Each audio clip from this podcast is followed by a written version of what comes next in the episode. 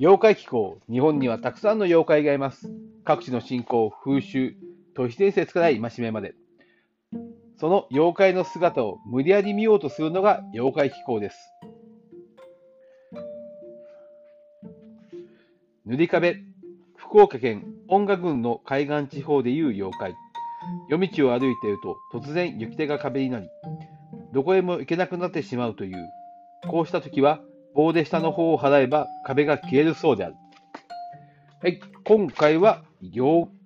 怪塗り壁でございます。ですね、同じような種類にノブスマというものがいまして、少々お待ちください。ノブスマ。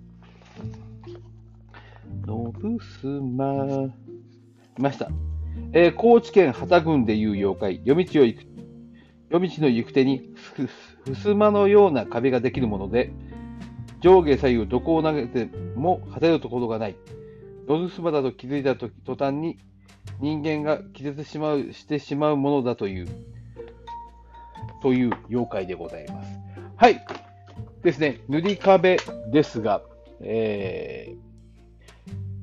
芸芸の北野でおなじみの水木しげる先生の、えー、貸本時代の作品、えー、配送機、えー、の水木先生が戦地で体験した、えー、ものの戦記物でございますが、それに登場いたします。えー、水木先生は、え、ラバウル、え、ニューギニアの方に、え、出征されていました。ある時に、えー、野将に立っていた時に、え、敵軍の攻撃を受け、一人生き残ってしまいます。え、ジャングルを、ジャングルを本陣に向けて、えー、配送するのですが、その途中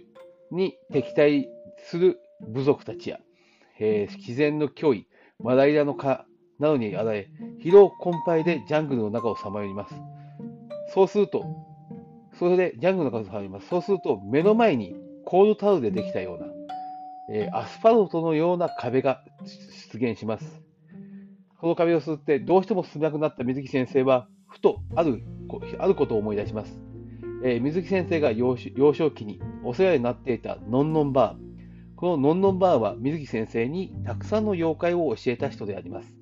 その水木先生はのんのんバーの言葉、塗り壁というものを思い出し、これは塗り壁だと思い、のんのんバーに聞いた対処法を行います。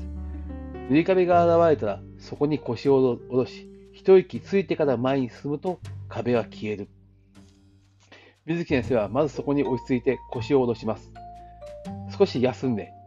体調が整い、息も整った後、立ち上がると壁は消えていました。その壁を、壁があった場所を越えて進むと、実はその先は崖だったそうです。えー、塗り壁という妖怪は、もしかすると人間が持っている危機回避能力だったのではないかと私は思っています。えー、ですね、ビジュアル化で言うとですね、武術の達人、特に合気道の達人の先生が、えー、このようなことを言ったことがありまして、なかなか危険には近づけない。えー、この話をしたのは合気道の達人、塩田剛三先生です。危険を自然に対するからこそ目的である。そしてその、えー、塩田剛三先生の言葉を、えー、ビジュアル化したのが、えー、グラップラーバギーシリーズに出てくる塩田剛三先生をモデルにしたえー、渋沢豪輝というキャラクターが、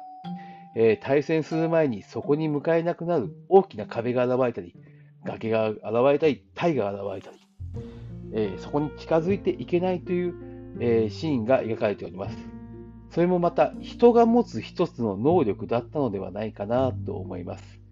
え夜が明るくなり、なかなか危険にも遭遇しなかしなくなった現代においては、その能力はどんどん失われていって、塗り壁に巡り合うことは今はもしかするとないのかもしれません。塗り壁という妖怪、実は人が持つ能力、そして塗り壁という妖怪に出会えることはなかなかないですが、このような妖怪が現れる、この妖怪に会える能力が実は人間にはあるのかもしれないと思って生きると世の中まだ面白くなるのではないかなと私は思います。では今回はこれまで。また妖怪の世界でお会いしましょう。